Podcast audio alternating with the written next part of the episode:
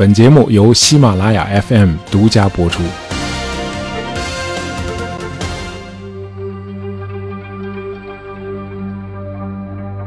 在瑞典的东南部有个滨海小城叫福尔斯马克，呃，这个地方离首都斯德哥尔摩大概有两小时的路程。呃，瑞典人在这里建立了一座核电站。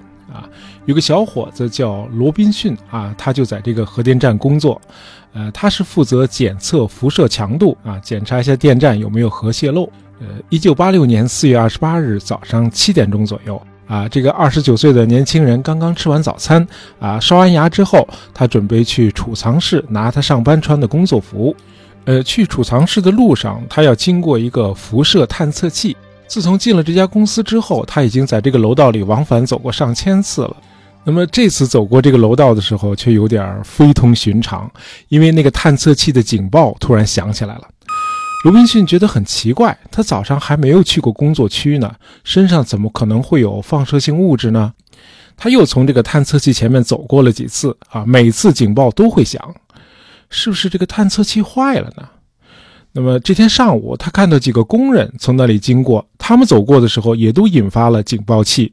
呃，罗宾逊要求一个工人脱下一只鞋，啊，他把这只鞋带到实验室里去做检测。他后来回忆说，检测的结果让我出了一身冷汗。我看到仪器上的数值在飞快的上升，那只鞋受到了放射性物质的严重污染。罗宾逊迅速向上级做了汇报，啊，一直上报到位于瑞典首都斯德哥尔摩的核安全机构。那么一开始呢，大家以为是福尔斯马克核电站出现了核泄漏，结果检测了几个小时之后，发现核电站没有问题。呃，这个时候在瑞典的其他几处核电站也发现了外来的放射性物质，这些放射性物质会不会来自国外呢？那么从风向来判断，这些放射性物质极有可能来自位于东南方向的苏联。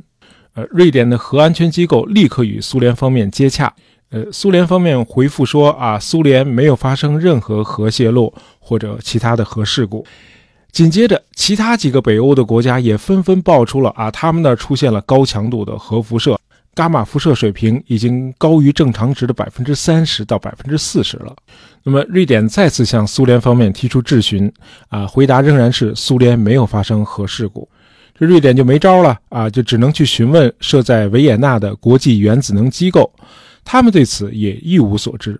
后来，美国的间谍卫星在苏联乌克兰加盟共和国的普里皮亚季市附近发现了一些异常的现象，那里的切尔诺贝利核电站很可能出事儿了。啊，某个建筑的顶部像是被炸过一样裸露在外面，啊，四周一片狼藉，而且一直在冒着烟。这里确实发生过爆炸，而且是两天以前的事儿了。二十八号的傍晚，苏联向国际原子能机构做了通报。苏联的切尔诺贝利核电站出事儿了。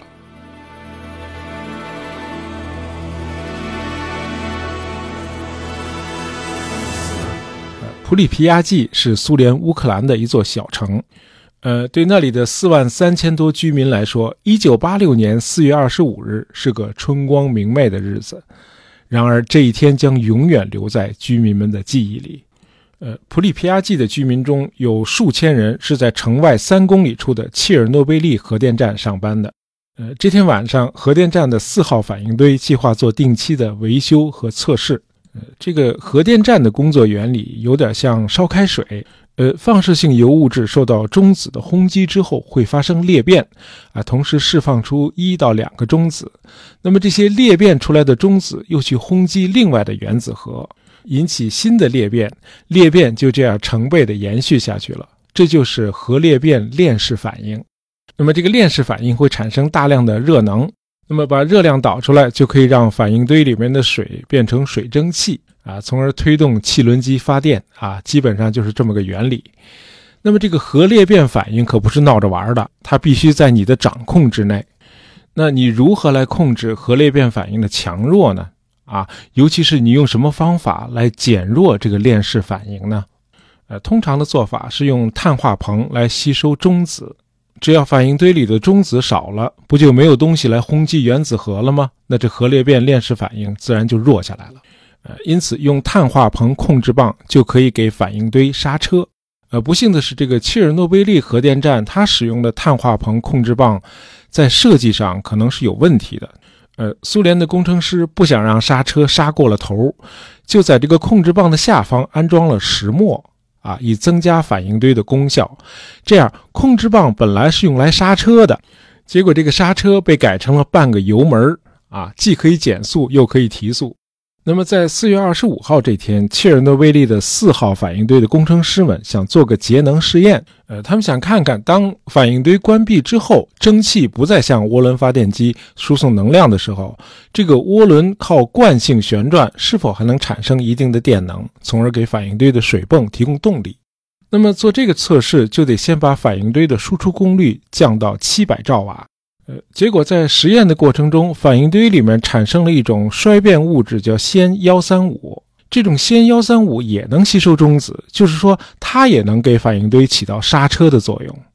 这样加上那些控制棒，那么反应堆里头就有两套刹车了啊。于是这个功率一下就降到了不到三十兆瓦，那这实验就没法做了。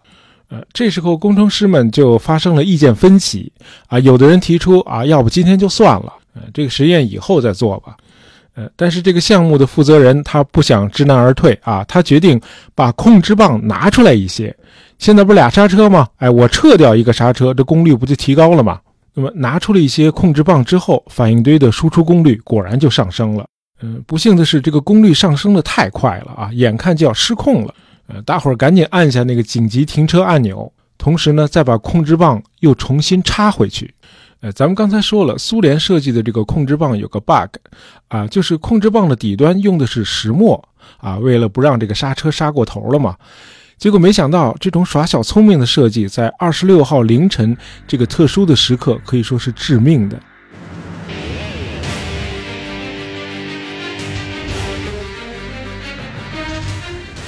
这个石墨与水冷却剂一接触啊，瞬间导致反应堆里的功率激增啊。功率太大了，以至于这个管道都变形了。这样，这个控制棒才插到管道的三分之一就被卡住了啊！咱们刚才说了，这个控制棒的下端只有石墨啊，这下可好，这个控制棒此刻不但起不到刹车的作用，反而成了百分之百的加速器。这个反应堆的功率一下子飙升到了三万三千兆瓦啊，导致反应堆里的水迅速气化，这样这个反应舱内气压飙升啊，最终导致蒸汽爆炸。呃，时间是四月二十六号凌晨一点二十三分。呃，这个切尔诺贝利事故不是核爆炸啊，是蒸汽爆炸啊！你可别小瞧这个蒸汽爆炸啊！四号反应堆重达一千二百吨的顶盖瞬间被炸飞到天上去了。普遍的说法是在三四秒钟内连续发生了两次爆炸。当初建设核电站的时候，为了节省建设费用，反应堆用的是单一保护层。这样，这个反应堆顶部被炸开以后，火花、浓烟携带着放射性污染物，毫无阻挡的就喷向了几千米的高空，直接进入了大气。啊，这个时候反应堆里边仍然在燃烧啊，因此这个辐射粒子一刻不停的向外喷泄。那么第一批赶到现场的消防员都没有穿防护服啊，他们勇敢的去灭火啊，往这个反应堆里喷洒了无数吨的水啊，结果没什么效果，火势没有减缓。而消防队员们全都暴露在致命的辐射中，呃，切尔诺贝利灾难第一批死亡的三十一人中，多数都是消防队员。呃，到了天亮的时候，切尔诺贝利上空上千米高的云层已经全都被放射性物质污染了。呃，这个时候剧烈的燃烧已经把反应堆里的放射性铀物质都融化了。啊，专家认为它的辐射相当于广岛和长崎两颗原子弹爆炸之后产生的辐射的一百倍，啊，这是人类历史上最可怕的一次核事故。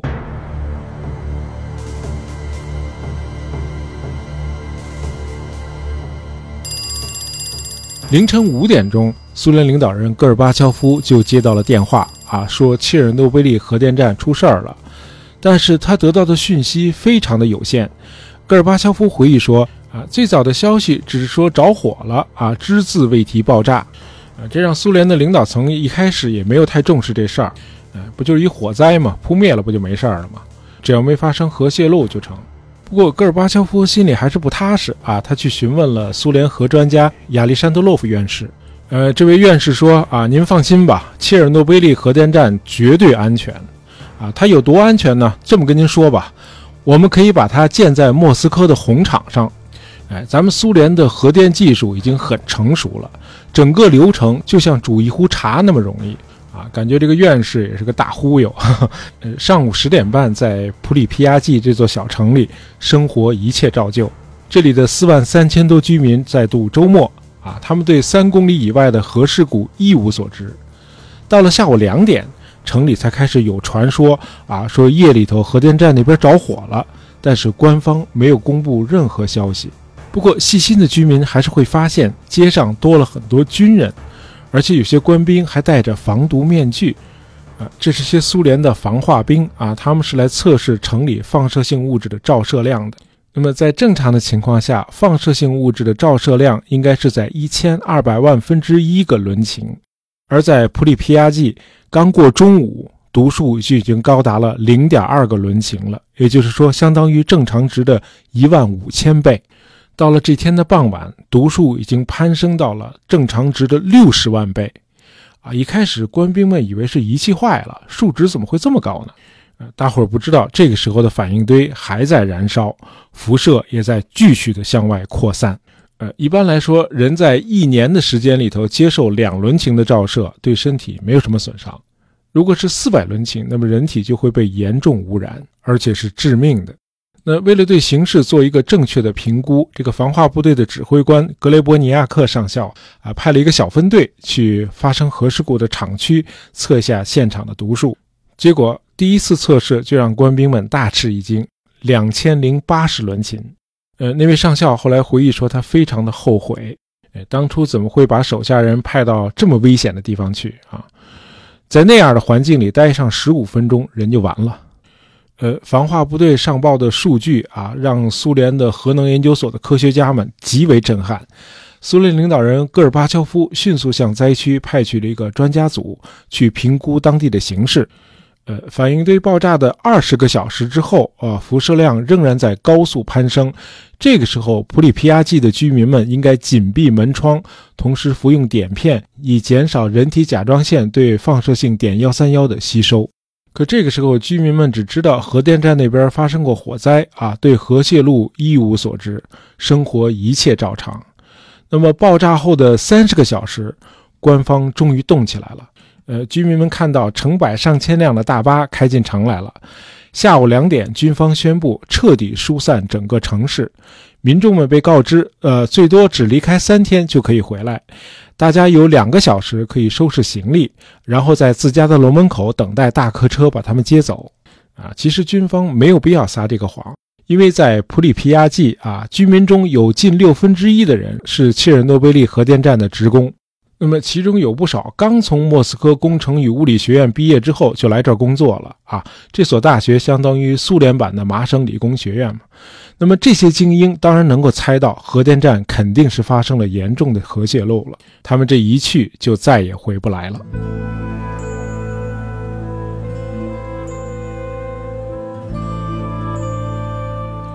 这个普里皮亚季很可能是一九八零年代全苏联生活水平最高的城市，啊，那会儿美苏两国在搞军备竞赛，那么苏联呢把宝压在了核技术领域。呃，国家在核武器的研发和民用核电方面都投入了大量的人力、物力和财力。啊，如果没有这次核事故，那么第五和第六号反应堆能按计划于1988年投入使用的话，这个切尔诺贝利将一跃而成为全球最大的核电站。呃，这个切尔诺贝利的反应堆属于军民两用啊，既可以用于民用发电，也可以提取生产原子弹的核裂变物质钚二三九。呃正是因为沾了这个切尔诺贝利的光，呃，这个三公里以外的普里皮亚季市才得以迅速的告别匮乏，成为全苏联幸福指数最高的城市之一。呃，普里皮亚季这城市不大啊，即便有红绿灯，横穿过全城也只需要二十分钟。全城有五所学校、十所幼儿园、二十多个各类球场、三个大型游泳池啊，数家电影院、美容院，甚至还有一家游艇俱乐部。居民可以在超市里买到新鲜的肉类和蔬菜水果，百货商店里陈列着高档服装，呃，还有从奥地利进口的炊具和从法国进口的香水，呃，这里的很多商品在莫斯科都是很难买到的。呃，另外，普里皮亚季全城的绿化覆盖率也在苏联位居前列。嗯，那么现在呢，居民们要永远的离开这座城市了。嗯，苏联人的素质还是比较高的啊，虽然是忍痛离开，但是全过程呢可谓高效有序啊，疏散只用了三个半小时就完成了。等到反应堆爆炸的四十八小时后啊，普里皮亚季全城就只剩下军人和一些专家了。呃，这个时候外泄出来的放射性物质已经随着大气飘散到了苏联的西部地区、呃东欧地区以及芬兰、瑞典和挪威了。那么这就回到了我们节目一开始说到的那个场景了。呃，二十八号傍晚，苏联方面向国际原子能机构做了通报，并告知全世界，切尔诺贝利核电站发生了核泄漏。呃，苏联领导人戈尔巴乔夫对下属两天来的隐瞒感到怒不可遏啊！他不敢相信普里皮亚季的四万三千多居民居然长达两天一直暴露在核辐射的污染中。呃，戈尔巴乔夫要求从即刻起，后续发展的所有细节必须第一时间上报到克里姆林宫。呃，普里皮亚季虽然已经疏散了，但是灾难还远远没有结束。在四号反应堆的底部，上千吨的岩浆在以三千度的高温持续的燃烧，不断的向大气喷射出放射性的气体和尘埃，而这些放射性物质正随着风向更远的欧洲地区飘去。啊，可以说这会儿整个欧洲的命运都掌握在风向的手里。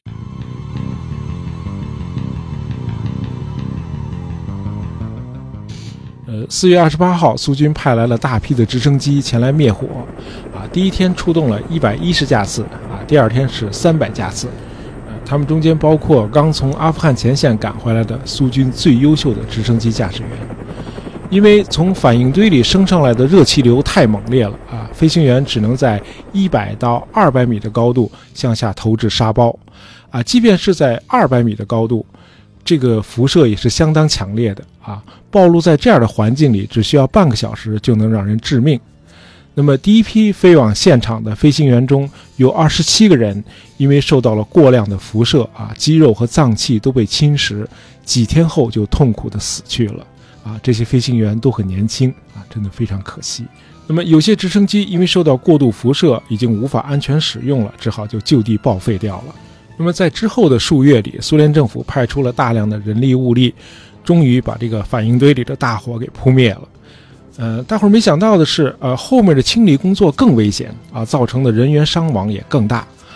呃，为了防止这个放射性物质继续扩散啊，必须把被炸毁的四号反应堆整个给封闭起来。那么工程师们设计了一个长一百七十米、宽六十六米的钢筋混凝土石棺啊，棺材的棺。啊，他们计划把这个石棺罩在这个四号反应堆的外面。啊，正当组装这个石棺的时候，人们又发现了一个非常棘手的问题：在核电站的屋顶上散落着很多高度污染的石墨，这些石墨都是在爆炸的时候从反应堆里喷出来的。那么每一块石墨都有极高的放射性，啊，足以在很短的时间内杀死一个人。呃，当然，最安全的做法是让机器人上屋顶去清理。那么试了几天之后，发现不行。呃，这些机器人受到辐射的影响之后，普遍都出现了短路，于是还得派苏军士兵上去。啊，士兵们被分成了八人一组，啊，不到一分钟就得轮换一组，因为屋顶上的辐射太强了。啊，一开始没经验嘛，很多人都受到了严重的辐射伤害。大概一共有三千五百名士兵参与了清理行动，啊，都是些勇士啊，令人钦佩。呃，四号反应堆被巨大的石棺封上之后啊，苏联政府把周围三十公里半径的范围划为隔离区啊，撤走了所有的居民，用铁丝网围起来了。按照官方公布的数字啊，从事发到二零零六年这二十年里，切尔诺贝利事故共造成四千多人死亡啊，远远低于绿色和平组织提供的数据啊。按照他们的说法，死亡人数是九万三千人。那么，因辐射而致癌的人数多达二十七万。呃，我们知道这个核灾难不同于任何一种我们人类已知的灾难，因为它持续的时间非常长。切尔诺贝利爆炸后喷出了多种放射性物质，就拿钚二三九做个例子吧，它的半衰期长达两万四千年。啊，往前两万四千年我们没概念啊，那么我们往后看看，两万四千年以前。人类还不叫现代人呢啊，那会儿叫晚期智人。那么，无论是切尔诺贝利啊，美国的三英里岛核事故，还是时间上离我们更近的日本福岛核事故，我想都会引发人们的一些思考。我们都在谈科学这把双刃剑啊，讨论科学本身有没有道德是没有意义的啊，因为科学只涉及事实嘛，而事实本身在伦理上没有任何意义。那问题显然就出在了我们人类自身啊，就拿核技术来说吧。那么科技人员只负责研发，那么在多大程度上使用它，却是政治家的事儿。这个时候，科学的中立就已经被拿掉了啊，因为它与国家安全和民族利益捆绑在一起了啊。当然，这不是我等小民该讨论的事儿。呃，和大家分享一句古希腊大哲赫拉克里特的名言。呃，赫拉克里特说：“上升的路与下降的路是同一条路。”好，最后提醒一下大伙儿，别忘了去我们的店铺逛逛啊！我们杂货铺以价廉物美著称，呃，最近刚上架了轩妈蛋黄酥，这个大家应该都不陌生啊，算得上是蛋黄酥界的天花板吧。呃，大伙儿可以点击一下音频条上方的购物车，就可以购买轩妈蛋黄酥八块组合装。呃，紫薯、桂花啊，绿豆冰沙和榴莲各两枚啊。品尝过之后可以发留言告诉我们你们喜欢哪个口味儿，好吧？那么今天的节目就到这儿啊。本期节目是由我们的听友幺三五九二九二黑色火焰点播的，希望你喜欢。喜欢大爷杂货铺的朋友，不要忘了订阅我们的专辑。当然，希望大家能够在朋友圈里推荐一下我们的节目。感谢大家收听，咱们下期再见。